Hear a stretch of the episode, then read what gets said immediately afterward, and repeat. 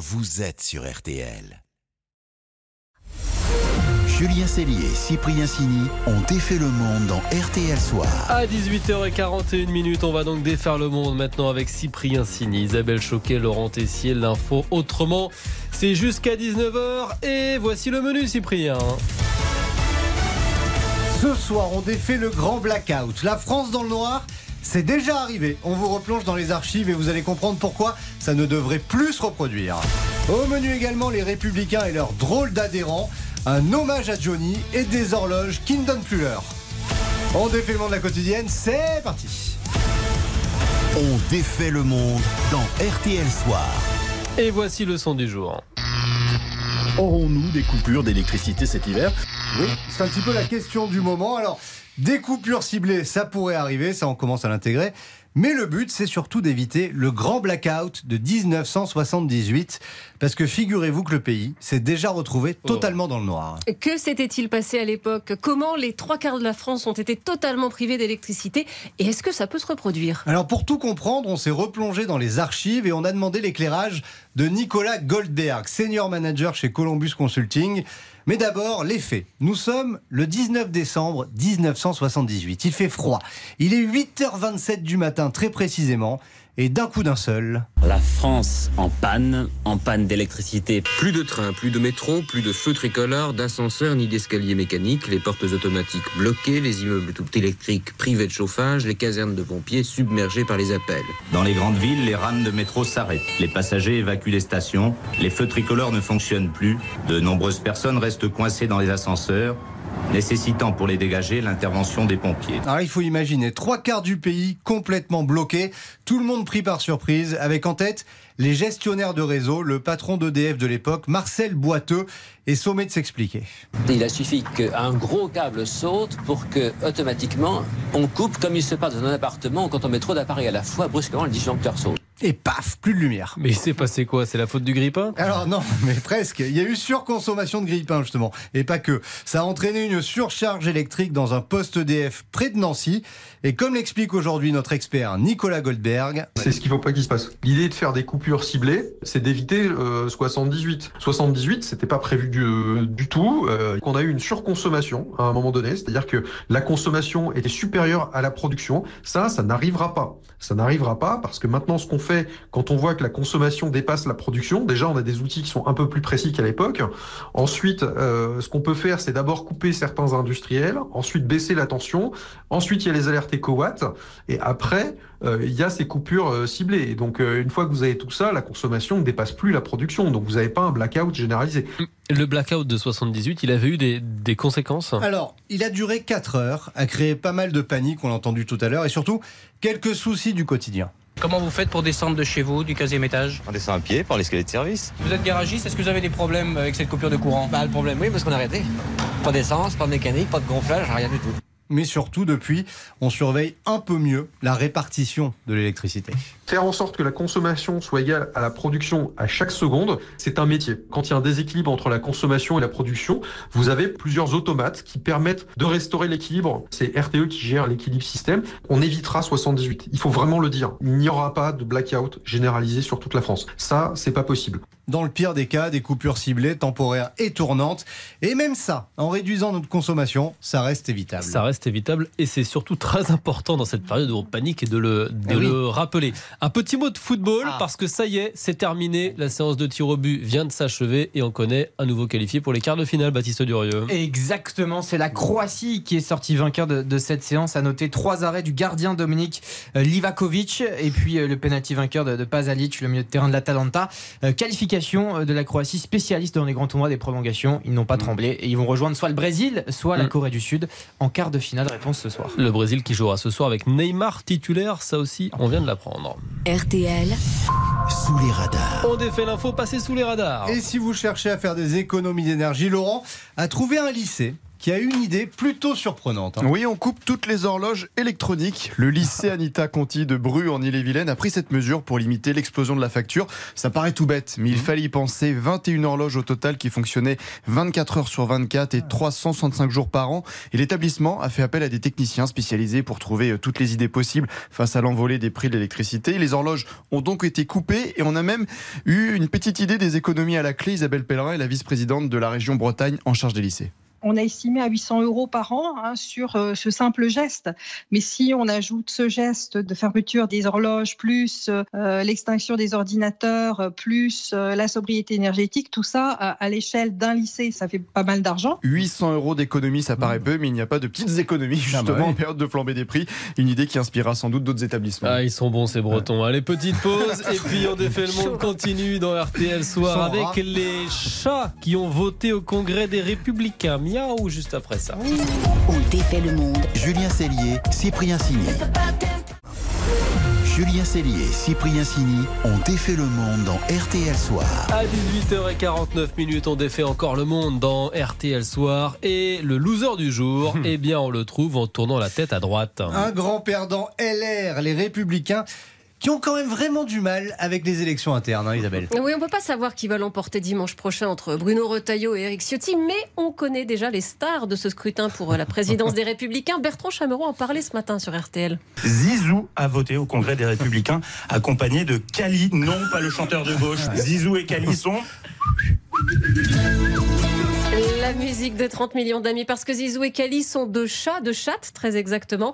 C'est le JDD qui raconte cette histoire. Une journaliste de la rédaction a réussi à faire adhérer les deux animaux. LR leur a fourni un code pour qu'ils puissent voter. Aucune vérification d'identité.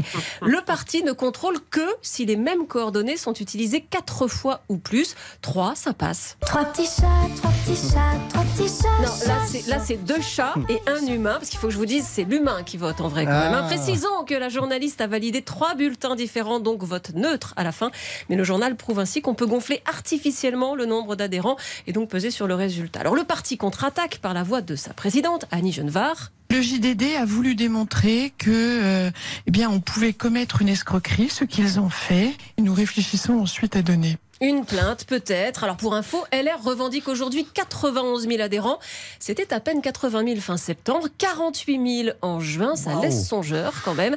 D'autant que l'adhérent à poil et à papate, eh ben, c'est pas une première chez les Républicains. Il s'appelle Douglas, il a environ une quarantaine d'années. Il a rejoint le parti Les Républicains en novembre 2021. À Libé, nous avons enquêté et nous avons découvert qu'en réalité, Douglas est un chien. Ça, c'était en février, enquête de libération pour la primaire qui devait désigner le, le candidat à la présidentielle. Forcément, ça se met le trouble. Heureusement, le sénateur LR Philippe Bas avait des arguments en béton pour balayer cette histoire de chien. Si quelqu'un a inscrit son chien, le chien n'a pas pu voter parce que le chien ne sait pas lire le numéro de code qui est envoyé par SMS sur son téléphone portable. Et là, on a perdu Cyprien. C'est imparable comme raisonnement. Mais, mais l'enquête de Libé ne s'arrêtait pas au clébard militant. Parmi les adhérents de LR, on trouve aussi des personnes décédées avant leur entrée au parti. Parfois, enfin, certains adhérents ne savent pas dire pourquoi ou comment ils ont adhéré aux Républicains. Ah bah oui, là ça commence à faire beaucoup quand même. À la fin, on parle de quelques centaines de cas suspects, voire un peu plus, mais c'était précisément l'écart entre Éric Ciotti, Valérie Pécresse et Michel Barnier. Valérie Pécresse qui l'a emporté à la fin et qui a répliqué. Est-ce que vous pensez un seul instant que si mes adversaires avaient eu le moindre doute, ils n'auraient pas contesté cette élection? Ah oui, qui ne dit mot consent, ils ont rien dit, donc ça va. Sauf qu'en fait, à droite, bah, on n'ose plus trop contester. Tout le monde a été traumatisé il y a dix ans par la COCOE, cinq lettres pour désigner la commission d'organisation et de contrôle des opérations électorales de l'UMP. La fameuse Coco qui a dû trancher en 2012 le duel entre Jean-François Copé et François Fillon, souvenez-vous Les militants et les militantes de l'UMP viennent aujourd'hui de m'accorder la majorité de leurs suffrages. Je ne laisserai pas voler la victoire aux militants. L'UMP y avait laissé une bonne part de ses adhérents et après pour les récupérer, eh ben c'est coton hein, généralement, sauf sauf à faire adhérer les caniches et les siamois. C'est toujours une solution, effectivement. Voilà. Hein, voilà, Zizou et Kali. Le match des infos pour briller. Le match entre Isabelle et Laurent. Petit point score, Cyprien. Alors Isabelle mène toujours très largement, hein, 34-27. Et en cette journée spéciale sur RTL où on, on commémore les 5 ans de la mort de Johnny, c'est cadeau, deux infos pour briller sur l'idole des jeunes avec vous Laurent. Comment Oui, mon info pour briller, c'est que Johnny Hallyday s'est rendu une fois à RTL à l'improviste, en Oh. pleine nuit. C'était le 23 octobre 2014. Thibaut Geffrontin en parle dans son livre Quiz Johnny Hallyday. Nous étions au 22 rue Bayard, à Paris à ce moment-là, et l'ami euh, George Lang attendait le célèbre producteur américain Don Woz, qui est venu avec une surprise, Johnny Hallyday. Don Woz est dans mon studio, je suis ravi de l'accueillir, mais il n'est pas venu seul, figurez-vous que ben, les surprises, on ne les compte plus actuellement dans notre maison. Jamais à l'aider, c'est pas vrai. Hello. Qu'est-ce que tu fais là? Qu'est-ce que tu fais là? Non, c'est beaucoup, non, c'est beaucoup d'honneur que Don Oise me fait. Résultat, émission bouleversée, euh, Georges a improvisé la programmation. Et Laurent faisait les flashs de nuit à cette époque-là. Ah, c'est voir. Ah, c'est génial. Allez, place à Isabelle. Et Isabelle nous emmène en voiture avec Johnny. En Ferrari, s'il vous plaît. Mon info, c'est que Jacques Chirac lui a sauvé la mise à Johnny après un accident. C'était dans les années 80. Johnny Hallyday venait de s'acheter euh, son petit bolide. Il a voulu le tester tout de suite dans Paris. 160 km/h quand même hein, sur les quais de Seine et sous la pluie en plus. Résultat, bah, perte de contrôle, dérapage et la Ferrari qui s'encasse dans une petite guérite, une petite guérite du ministère de l'Intérieur. Il est 1h du matin. Johnny téléphone à Chirac. Il le réveille en fait. Mais le président lui dit Bouge pas, je m'occupe de tout. C'est une dépanneuse de la police qui a remorqué sa voiture. Et par la suite, Jacques Chirac lui a offert un- sacré cadeau, un gyrophare bleu. Il lui a demandé quand même de l'utiliser si possible Ah là là. avec modération. Vous êtes trop fort, je ne peux pas vous départager. C'est un nouveau match Encore nul. On enchaîne Ce les matchs nuls, là. Rien de plus. Voilà. Vous êtes trop bon, vous êtes trop bon. Allez, RTL Soir continue dans quelques secondes. Il y aura le journal de 19h dans 5 minutes. Et juste avant, on va défaire votre monde avec les frères Leboeuf. Trois bouchers, tous meilleurs ouvriers de France. A tout de suite, ça ne s'invente pas, Leboeuf. Énorme. Julien Cellier, Cyprien Signé. Marche ou rêve 18h57 minutes, on défait toujours le monde dans RTL Soir et on défait votre monde avec une famille incroyable à l'honneur. Oui, la famille Leboeuf. Trois frères qui sont tous, tous les trois, devenus meilleurs ouvriers de France de boucherie, les Leboeuf. Une famille de champions. Bonsoir Sébastien. Bonsoir. Vous êtes le dernier de la famille à avoir remporté le concours. J'imagine que vous deviez avoir la pression là. Grosse, grosse pression, c'est vrai. Mais j'ai fait, je suis passé outre. Voilà, quand on est dans le concours, on les voit même plus. On voit même plus les jurys. J'ai été voir mes frères pour avoir quelques conseils, des astuces, et j'ai fait des stages à l'école de la boucherie en plus. Donc après Eric, après Romain, Sébastien, meilleur ouvrier de France, ils sont contents les parents, non? Euh, mon père ne marche plus, il euh, vole. Il était bouché lui aussi?